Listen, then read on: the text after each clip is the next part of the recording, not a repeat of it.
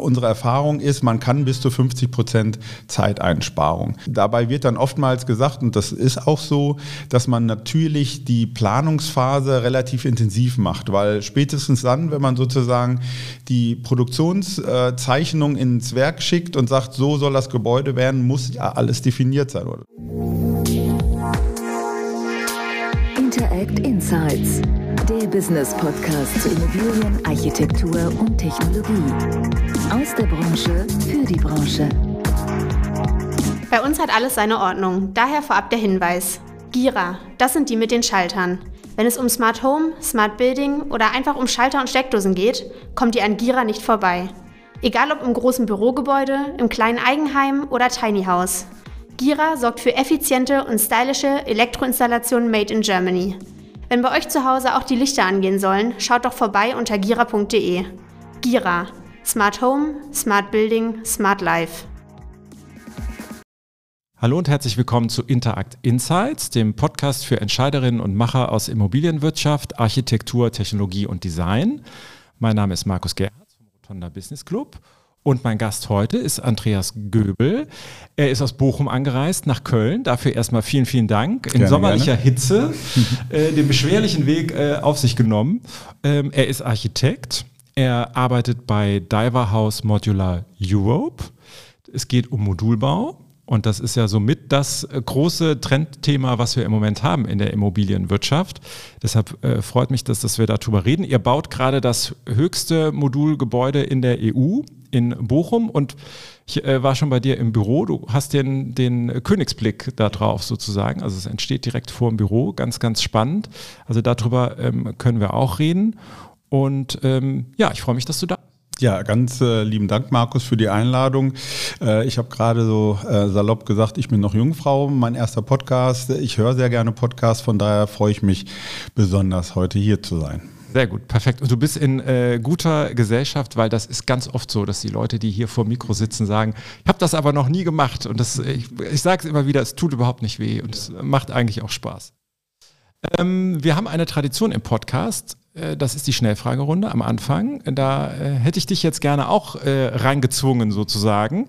Ähm, beim Modulbau habe ich überlegt, da passt ja eigentlich dieses Lego-Bild. Ne? Das ist ja oft, äh, davon ist ja oft die Rede. Warst du ein Lego-Kind? Ja, auf jeden Fall. Äh, und ich habe es geliebt, wirklich auf dem Teppich zu sitzen und äh, einen Tag eine Polizeistation zu bauen, nächsten Tag äh, ein Krankenhaus oder eine Feuerwache. Ähm, und äh, das Bild werde ich später auch nochmal hervorbringen, äh, wenn ich über unser System ein bisschen was erzählen darf. Ja.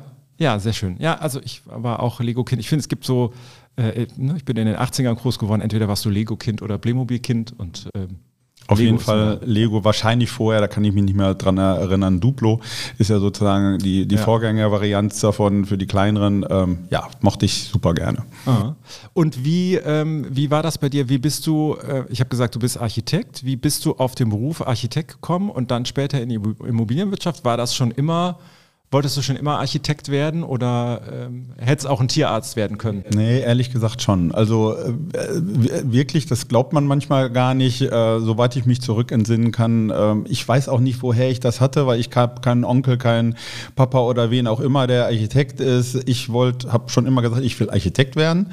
Genau, und äh, dann habe ich ja mich noch ein bisschen weiterentwickelt. Vielleicht ganz kurz zu meiner Historie. Ähm, habe ein Masterstudium noch draufgesetzt. Ähm, ähm, war auch so ein bisschen die Zeit, Diplome habe ich 2000 gemacht, haben wir gerade nochmal drüber gesprochen, äh, wo es einfach sehr viele Architekten gab und äh, man, selbst die Professoren sagten, spezialisiert euch, findet eure Nische. Und ich habe dann noch ein Masterstudium draufgesetzt Richtung Media Management oder Marketing im weitesten Sinne ähm, und habe dann wirklich die äh, saure Gurkenzeit äh, der Architekten äh, definitiv mit Marketingverantwortung äh, übernommen ähm, und habe dann ganz spannend ähm, wieder back to the roots, ähm, das Projekt entwickeln, kennengelernt mit Modulbauten äh, beim größten äh, ja, deutschen Vermieter, der Vonovia, sitzen auch in Bochum, wo ich herkomme, wo ich groß geworden bin ähm, und habe davor von daher das modulare Bauen von Bauherrenseite kennengelernt. Wenn du Bochumer bist und Ruhrgebiet, dann äh, muss man ja wahrscheinlich auch die, ähm, die Fußballglaubensfrage stellen. Mhm. Oder die, nee, die stellt sich dann gar nicht, ne? Ist eigentlich dann klar. Nee, nee. Also ich habe ehrlich gesagt mit Fußball ein bisschen zu wenig am Hut, aber mein Sohn Sohn ist jetzt so gerade in dem Alter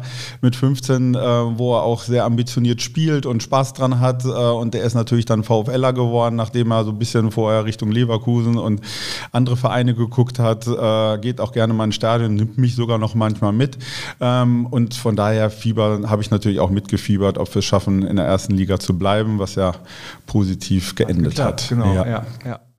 Okay, dann lassen wir den Fußball jetzt mal an der Stelle hinter uns und gucken aufs Unternehmen, nämlich auf Diver House Modular Europe. Ihr seid ein ja, wie kann man sagen, ein deutsch-niederländisch-japanisches Unternehmen, richtig? Das Deutsche hätte ich natürlich auch gerne drin. Fairerweise würde ich eher sagen, äh, wirklich der Großteil ist japanisch ähm, und dazu kommt noch eine ordentliche Prise Niederlande, Lande oder Holland, ähm, weil ähm, der siebtgrößte Baukonzern der Welt, was Diver House ist, äh, und da äh, gucke ich manchmal in sehr verwunderte Augen, ähm, zumindest von Zahlen und sogar der größte in Sachen vorgefertigt vorgefertigten Bauen, ähm, hat äh, da noch eine weiße Landkarte Europa vor sich gehabt, hat sich vor ein paar Jahren umgeschaut ähm, auf dem europäischen Markt und sich ein bisschen leichter gemacht, den Markteinstieg zu, zu machen, indem er den äh, Modulmarktführer in Benelux übernommen hat, ehemals Jan Snell. Das war auch die Firma, wo ich damals angefangen habe. Und ähm, ja, und dadurch äh, ist man schon äh, als, wie gesagt, siebtgrößter Baukonzern der Welt ähm, in England, in Belgien, in Holland, in Luxemburg und auch in Deutschland unterwegs. Ja. Ähm, und wir haben, jetzt sind wir eigentlich ja schon, äh, schon, schon mittendrin, jetzt ist es schon äh, mit Diverhaus, aber kannst du dich erinnern, wann war das erste Mal, dass du mit dem Thema Modulbau, serielles Bauen zu tun hattest? Ich meine, im Moment wird da viel drüber geredet, auch weil, das, weil die Bundesbauministerin da ja sehr, sehr offensiv mit unterwegs ist mit dem Thema. Ähm, aber du hast wahrscheinlich viele, erstmal viel Erklärungsarbeit auch zu tun, aber deshalb erstmal den Schritt zurück. Wann war für dich das Thema zum ersten Mal auf der Platte? Oh, also das war dann auch mit dem Start äh, bei der Vonuvia. Ähm, da hat man, äh, ich sage es immer salopp, ich hoffe, die Kollegen, ehemaligen Kollegen nehmen mir das nicht krumm, äh, man hat relativ spät eine Neubauabteilung gegründet ähm, und hat, äh, hat sozusagen ernsthaft äh, im Neubauen ähm, ja, erste Schritte gemacht äh, und was aufgebaut. Ähm, vorher ist man als größter am Markt primär gewachsen, indem man zugekauft hat. Mhm. Ähm, und in dieser Phase, wo man dann eine Neubauabteilung gegründet hat, äh, hat man dann schon die Weitsicht gehabt und gesagt, so, wenn wir jetzt relativ spät das machen, dann wollen wir es aber auch so machen, dass es A natürlich besonders mieterverträglich ist, äh, weil es ging primär um Nachverdichtungsprojekte.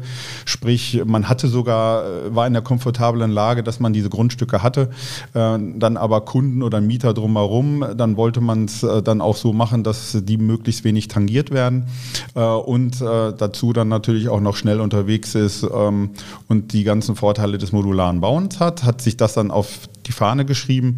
Ähm, und ich war, glaube ich, Mitarbeiter Nummer drei in der Projektentwicklung. Äh, da war natürlich meine Lernkurve äh, wirklich sehr groß, äh, habe alle Materialien kennengelernt, im Modulbau vielleicht äh, kurz. Ähm, differenziert man sehr stark äh, Richtung Konstruktionsmaterial.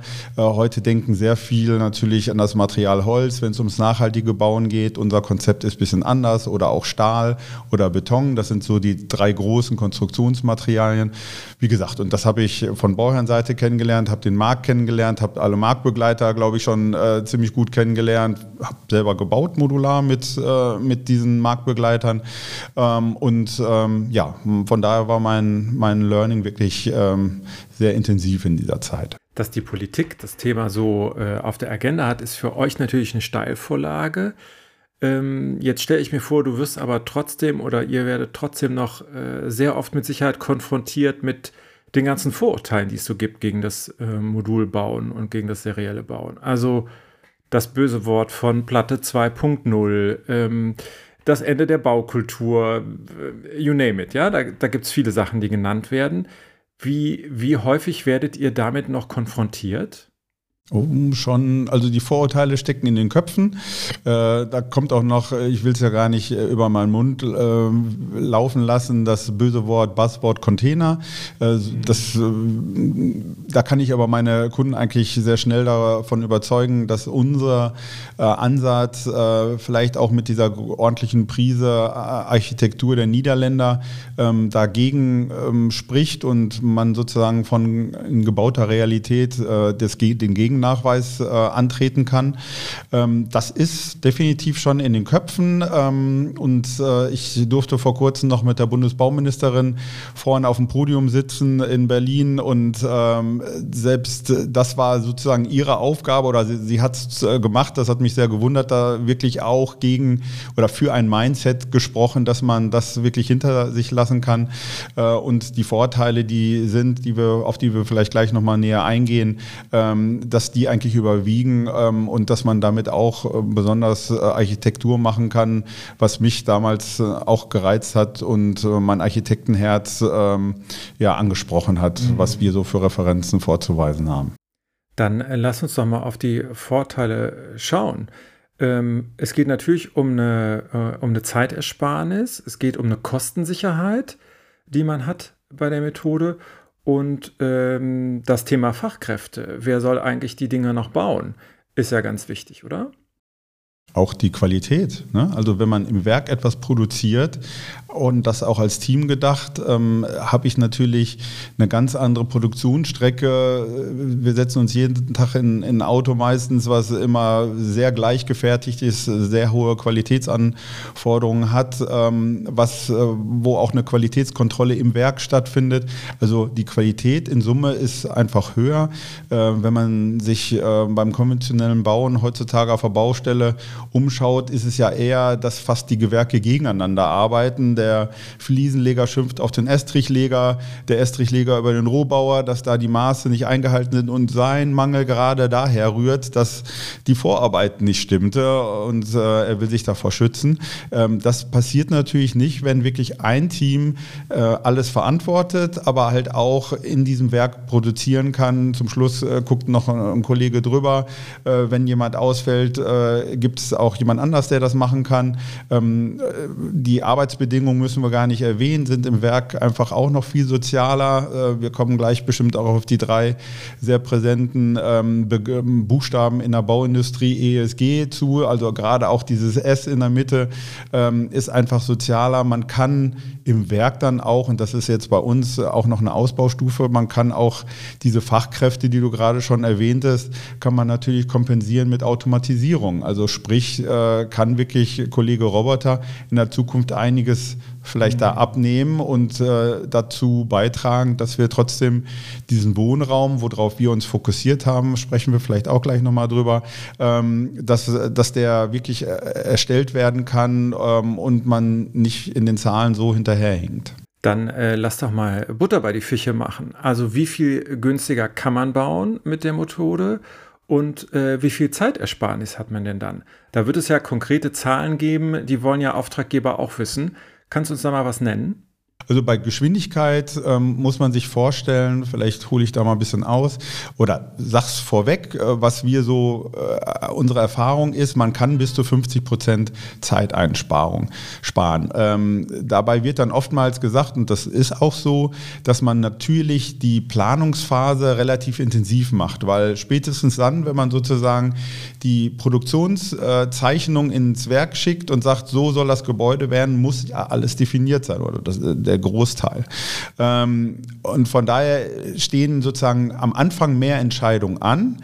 Aber das heißt nicht unbedingt, dass die Planungsphase viel länger wird, wenn man, so wie wir denkt, äh, und stark mit einem vordefinierten Baukastensystem, ähnlich Lego hatten wir gerade, ähm, wenn man damit denkt und damit auch plant und damit startet. Ähm, wir propagieren halt den standardisierten Wohnungsbau.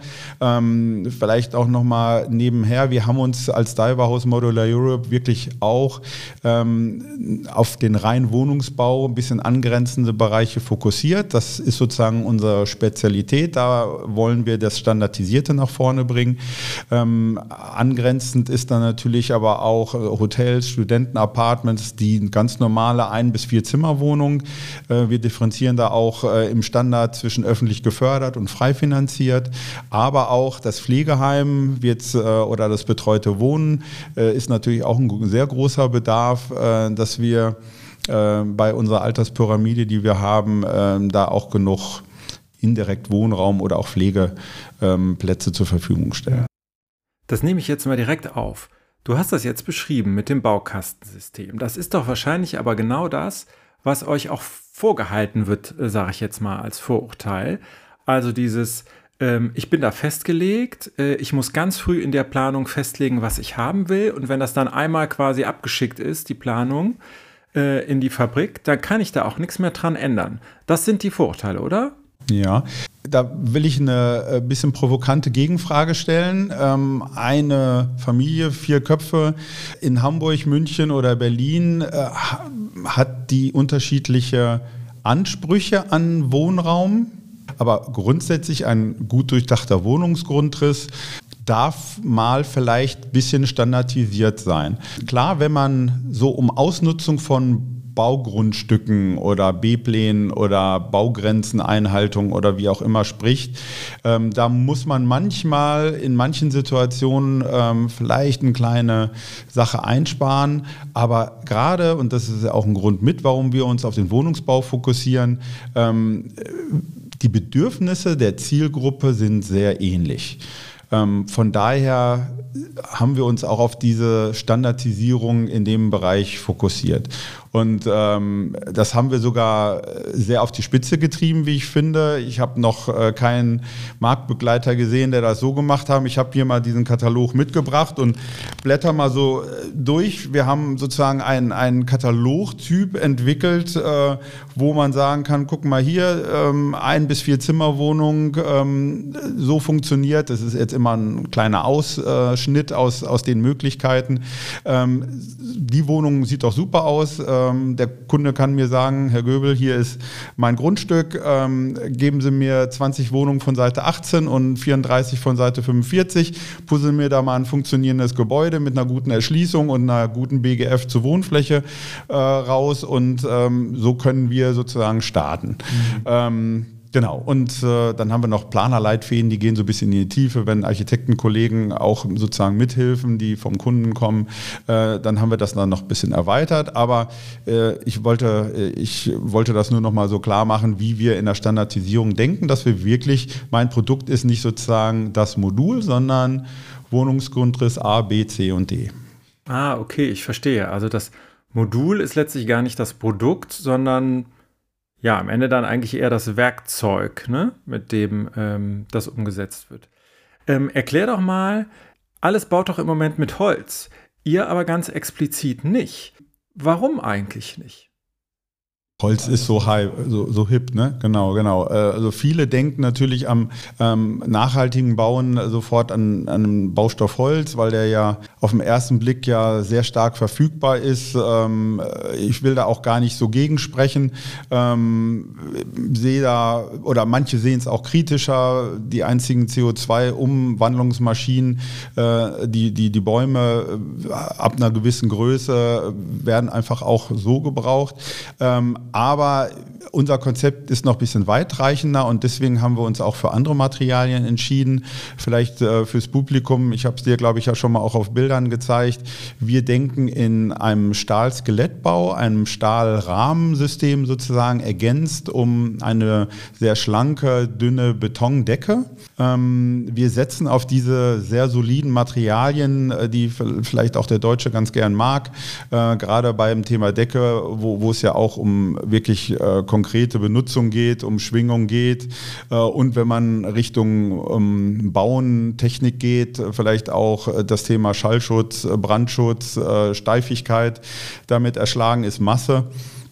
Ähm, setzen wir vor allen Dingen auf diese Materialien, weil wir wissen, ein Produkt oder ein Gebäude ist dann besonders nachhaltig, wenn es lange genutzt wird. So viel auch nochmal zum Thema Akzeptanz und Architektur.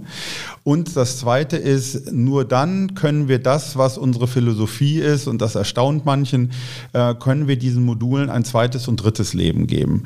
Und das ist auch unser Ansatz und das hat auch, glaube ich, was mit unseren holländischen, äh, niederländischen Wurzeln zu tun, dass wir schon viel länger im Kreislauf denken und äh, mindestens dieses Modultragsystem mit dem Konzept des Standardisierten ähm, wirklich die Möglichkeit hat, ein zweites und drittes Mal genutzt zu werden in ähnlicher Nutzung, sozusagen ganze Cradle-to-Cradle Hochbauten, die wir als Unternehmen anbieten. Und jetzt kommt ähm, was wirklich sehr Besonderes, wie ich meine, hat mich selber gewundert, dass äh, das so durchkam.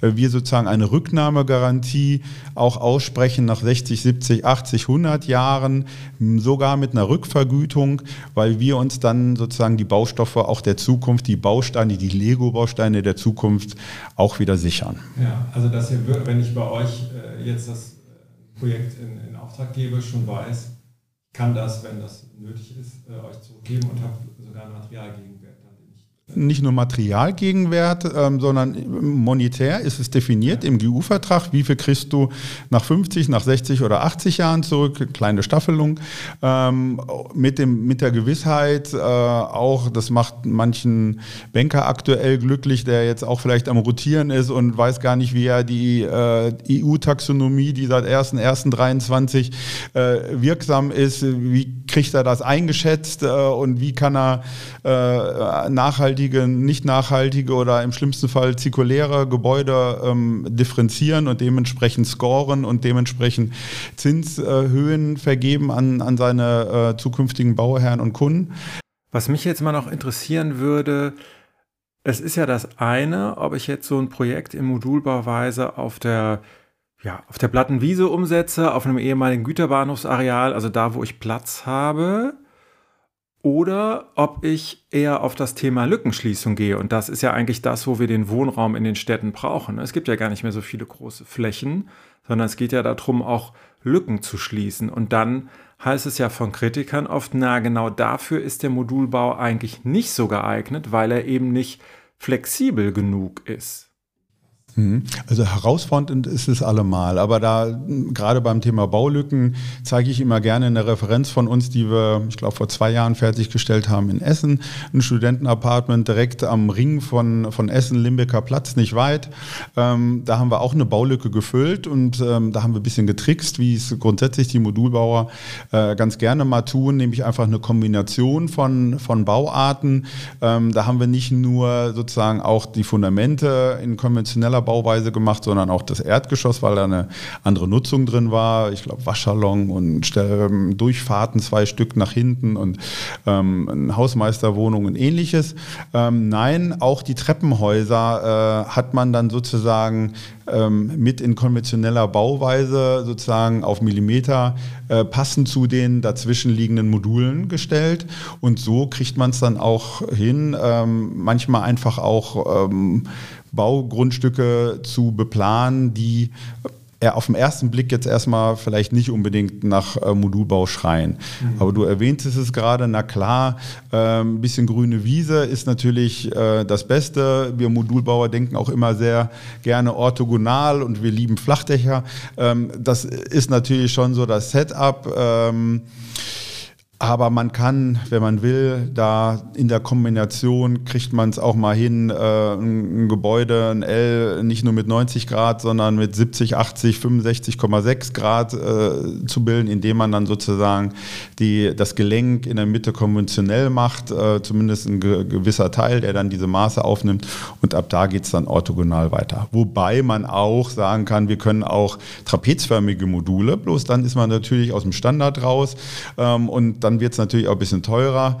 Und äh, das Thema Preis schieben wir gerade jetzt im Gespräch ein bisschen vor uns hin. Äh, und ich freue mich auch immer bei jedem Kunden, der damit nicht direkt ins Haus fällt, wenn, wenn er Modulbau hört und sagt, ja, was kostet das denn? Und ist das ein Preiswerter? Da kann ich äh, zumindest nach außen als grobe Richtlinie propagieren, zu sagen, äh, das ist preiswerter, wenn man im Standard ist, ähm, bis zu 20 Prozent gegenüber dem konventionellen Bauen. Äh, natürlich immer verglichen GU mit GU und jetzt nicht der Einzelvergabe, wo man dann vielleicht auch noch äh, ein bisschen preiswerter ist oder zumindest diese, diese Differenz von 20 Prozent schrumpft. Ähm, also die Preise, die ich gerade noch von meiner Baukalkulation bekomme und die ich zum Kunden kommuniziere, individuell für ihr Projekt, sei es Pflegeheim, sei es äh, normales Wohnen, ähm, da ernte ich momentan sehr leuchtende Augen.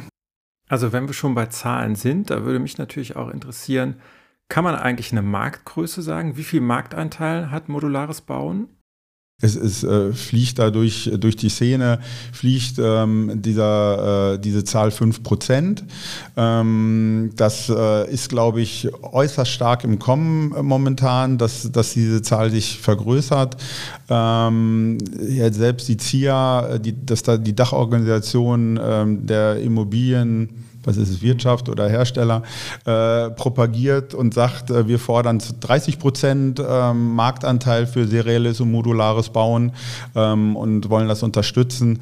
Ähm, also momentan ist wirklich gerade so dabei, dieser Schalter umzu, äh, umzusetzen und auch, äh, dass es einen Mindset-Wechsel gibt, ähm, dass man offener da, drauf ist, sich mit dieser neuen Bauweise auseinanderzusetzen. Ja. Du hast diese äh, Wunschmarke von 30 Prozent jetzt genannt. Ähm, woran liegt das, dass die noch nicht erreicht ist? Oder ähm, ja, was kann man sagen? Ist das die Nachfrage, äh, die es braucht? Sind das regulatorische Themen? Also wenn man auf Landesbauverordnungen oder sowas guckt, wo würdest du sagen, äh, was muss passieren? Ist es ein reines Nachfragethema? Ja, im ersten Schritt würde ich wirklich sagen, Mindset-Wechsel, zu sagen, Kunde trau dich, äh, also auch eine gewisse Traute oder Mut. Ähm, und im zweiten, na klar, wenn man dann wirklich äh, richtig in Schwung gekommen ist, ähm, ist alles, was in der Regulatorik ist äh, und in die Richtung weiter ausgerichtet ist, macht es leichter. Äh, wir sind ja schon in den Landesbauordnungen teilweise mit äh, Typenbaugenehmigungen unterwegs. Meine Erfahrung ist, äh, wird auch noch sehr, sehr wenig gemacht. Ähm, aber wenn dann auch der Bauherr mitspielt und der vielleicht auch mal äh, bundeslandübergreifend baut, ist das vielleicht mal so eine Lösung. Ich würde primär sagen, es hat was mit, mit, mit Traute zu tun momentan. Also einfach mal machen und damit auch Beispiele schaffen. Ja, genau. Also ich lade auch jeden nach Bochum ein zum höchsten modularen Gebäude der Europäischen Union. Da sind wir natürlich auch ein bisschen stolz drauf, dass wir den Zwölfgeschosser äh, so, so mehr oder weniger fertiggestellt haben. Also noch die, die letzten Sachen zu machen. Äh, wir sind auch sehr stolz darauf, um den nächsten Superlativ zu nennen. Äh, und das äh, fordert uns auch gerade. Äh, wir bauen gerade das äh, größte modulare Gebäude oder Quartier der Welt in Berlin mit über 1500 Wohnungen für ein landeseigenes Unternehmen. Ähm, und äh, ja, das sind natürlich ähm, dann zumindest Referenzen, wo ich natürlich gerne jemand, jedem das zeige, ähm, durchführe, sage hier, spring doch mal auf den Boden, damit du einfach das Gefühl hast, Klopf an der Wand. Äh, das steht in Summe dem, dem konventionellen Bauen in nichts nach nur die Vorteile überwiegen dann sozusagen äh, Schnelligkeit, Qualität, äh, vom Preis her ähm, sind wir da auch ein bisschen niedriger. Also ja. Jetzt hast du das Berliner Projekt erwähnt. Ihr baut ganz in der Nähe in äh, Fürstenwalde eine Fabrik, in der ihr die Module äh, herstellt, richtig? Genau, genau, genau. Da ähm, bin ich auch stolz, dass äh, damals ich das ähm, gefunden habe. Das ist ein Stahlbauer, der in, in insolvent gegangen ist äh, mit dem großen Vorteil, auf 15 Hektar ist schon eine ordentliche Größe, äh, mit eigenem Gleisanschluss ähm, äh, stehen schon die Hallen, äh, ist schon die gewerbliche Nutzung da äh, und vor allem wir konnten ganz viele Mitarbeiter übernehmen, sodass wir wirklich auch schnell in die Umsetzung kommen, um die 1500 Wohnungen dort zu bauen mit kurzen Wegen. Das wird unser erstes großes Werk hier in Deutschland. Wir haben in Holland drei weitere Werke, wo wir zum Beispiel jetzt die NRW Projekte bis jetzt ähm, auch realisiert haben. Ähm, und ich träume davon, irgendwann mal äh, auch Richtung Süden zu gehen, ähm, damit die Wege ähm, ja überschaubar sind. Bis zu 500 Kilometer kann man immer ganz gut transportieren.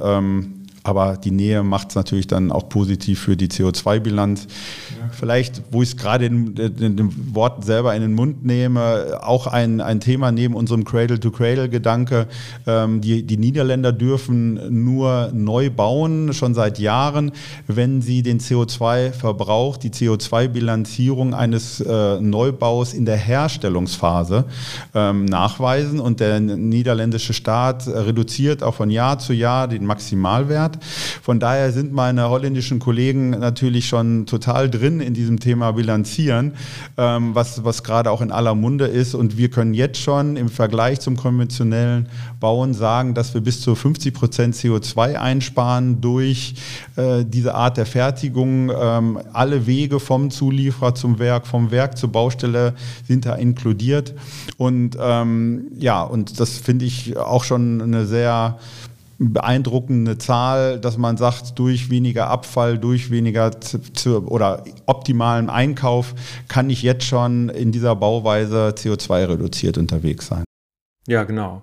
Die Frage ist da ja auch immer, wie genau ist so eine Betrachtung? Also wie weit greift die, was fällt da alles rein, wo fängt das an, wo hört das auf? Also ich habe es jetzt gerade mal weggelassen. Äh, mein Dienstwagen hat ein E-Kennzeichen, weil auch der in die Bilanzierung reinfällt und ich, äh, das ist ein Hybrid, äh, ich jedes Jahr oder ich glaube jedes halbe Jahr einen Anruf bekomme, wie viele Kilometer bist du denn jetzt gefahren, weil äh, das dann auch wieder äh, bilanziert wird äh, und da reinfällt. Und bilanzieren an sich bringt ja erstmal nichts, sondern die daraus resultierende Optimierung ist es dann. Ne? Also dass, wenn man Sachen zukauft, sei es der Doppel-T-Träger, Träger oder die Bauplatte oder die Armatur ähm, wird nicht nur als äh, vom Preis her eingestuft, sondern auch CO2-Verbrauchswert äh, und dementsprechend ist eigentlich eine natürliche Selektion der Baustoffzulieferer. Ja, dann soll es das an der Stelle gewesen sein. Andreas, vielen Dank, dass du hier warst. Vielen Dank, dass du mit uns über Modulbau gesprochen hast. Und ich wünsche euch viel Erfolg. Alles Gute. Markus, ganz lieben Dank und ich freue mich schon, wenn ich im Auto sitze und mir den anhöre. Ja, das soll es gewesen sein für heute. Vielen Dank fürs Zuhören bei Ihnen da draußen. Und für alle, die noch mehr zu unserer Interact-Community für Entscheiderinnen und Macher aus Architektur und Immobilienwirtschaft erfahren möchten, die surfen jetzt am besten gleich auf www.interact.network. Da können Sie sich zum Beispiel alle Podcast-Folgen nochmal anhören. Ähm, Sie können sich über unsere Veranstaltungen informieren und natürlich auch über den Rotonda Business Club. Vielen Dank fürs Zuhören, bleiben Sie gesund und hören Sie nächsten Freitag wieder rein. Ihr Markus Gerhards.